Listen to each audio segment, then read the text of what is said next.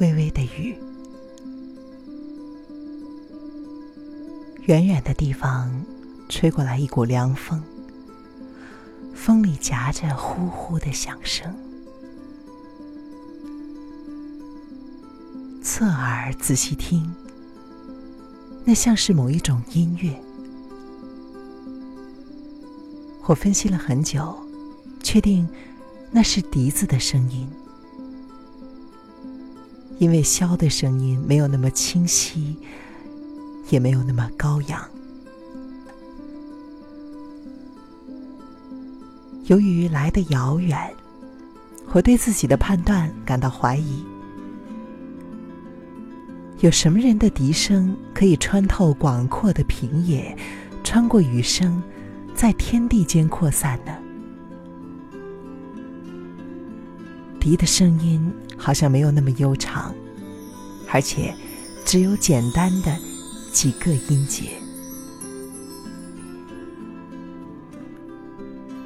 我站的地方是乡下的一片农田，左右两面是延展到远处的稻田。我的后面是一座山，前面是一片麻竹林。音乐显然是来自于麻竹林，而后面的远方，仿佛。也在回响。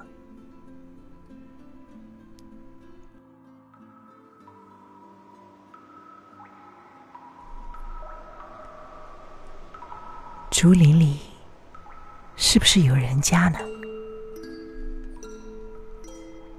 小时候，我觉得竹林是最神秘的，尤其是那些历史悠久的竹林，因为树林再密。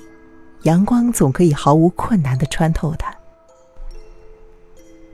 唯有竹林的密叶，有时连阳光也无能为力。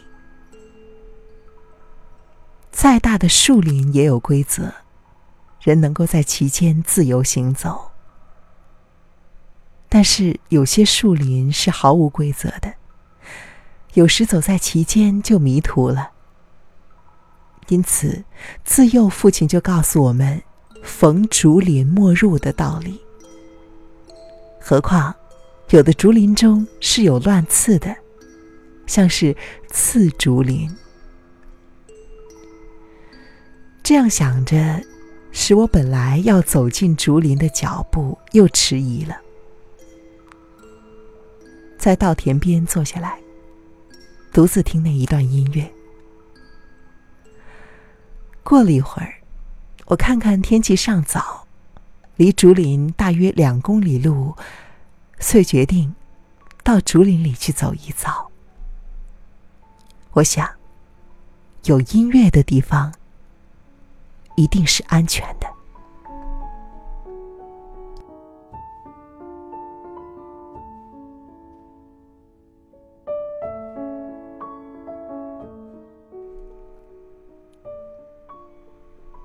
等我站在竹林前面的时候，整个人被天风海雨的音乐震撼了。它像是一片月海，波涛汹涌，声威远大。那不是人间的音乐，竹林中也没有人家。竹子本身就是乐器。风是指挥家，竹子便是演奏者。我研究了很久，才发现，原来竹子洒过了小雨，上面有过水渍，互相摩擦，便发出了尖利如笛子的声音。而上面满天摇动的竹叶间隙，即便有雨。也阻不住风，发出许多细细的声音，配合着竹子的笛声。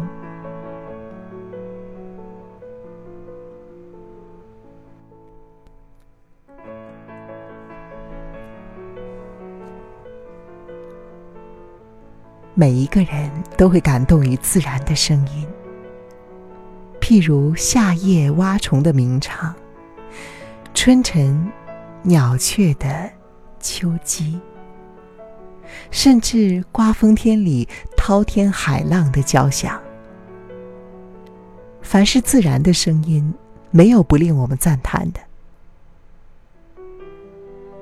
每年到冬春之交，我在寂静的夜里，听到远处的春雷炸响，心里总有一种喜悦的颤动。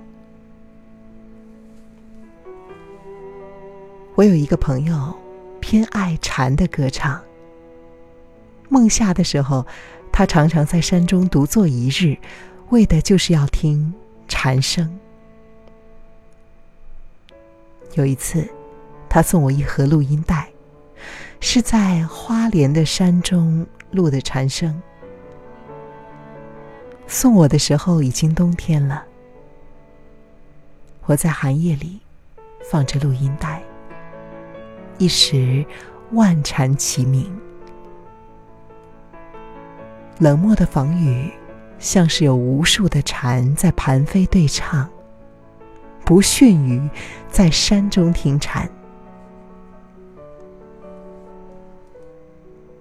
后来，我也喜欢录下自然的声籁，比如流动的声音、长风吹拂的声音。有一回，我放着一盒写明溪水的录音带，在溪水丛丛之间，突然一两声山鸟长鸣的瑞音，萦耳绕梁，久久不灭。就像人在平静的时刻想到往日的欢愉，突然失声，发出欢欣的感叹。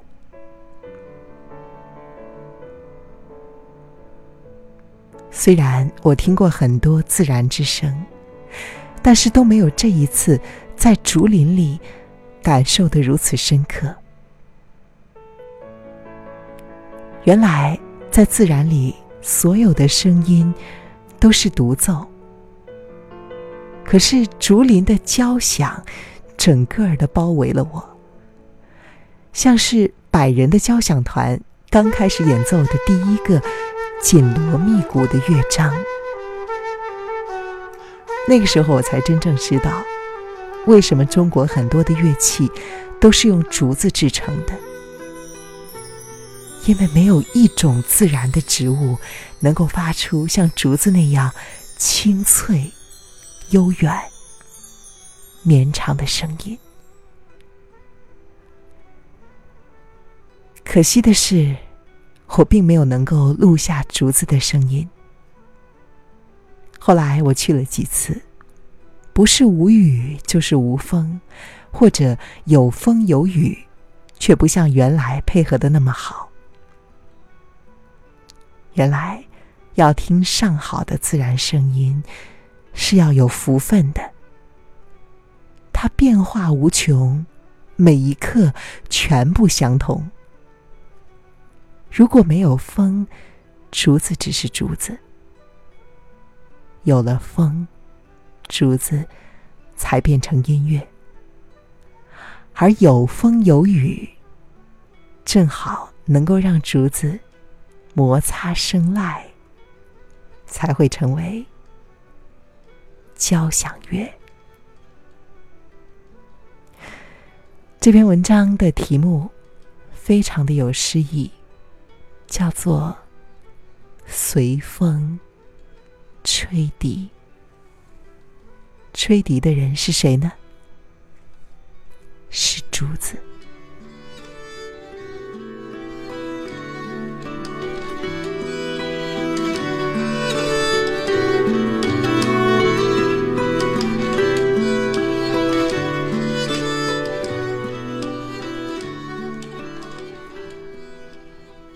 这篇文章同样是林清玄先生写的，他的文字中充满了对于自然的敬意和欣赏。我和他一样，属于那种一旦进入到自然中，就好像回到一个孩子那样自由自在的灵魂。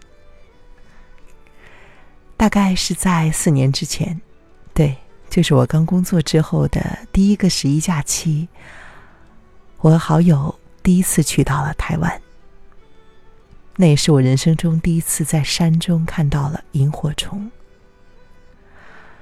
忘记了当时是在垦丁，还是也在这篇文章中所提到的花莲。我只记得，在墨绿色的山上，当夜色缓缓的落了下来，草丛中突然升起一团又一团青白色的小小的光。他们在空中飞翔，我永远忘不了那么美丽的画面。和光辉的舞台相比，自然的广阔天地更令我着迷。选了这篇文章来读，他好像什么都说了，又好像什么都没有说，没有曲折的情节。也没有多么诡谲的文字，它只是淡淡的在叙述着自然之美。但是当我自己烦躁的时候，读一读这样的文字，我的心就会静下来。所以我也选了它来读给你听。我实在是太喜欢这个名字了，所以请允许我再为你读一遍。随风吹笛，在匆忙而平淡的生活中，不要失去随风吹笛的心情。这一生能吹笛的机会是很有限。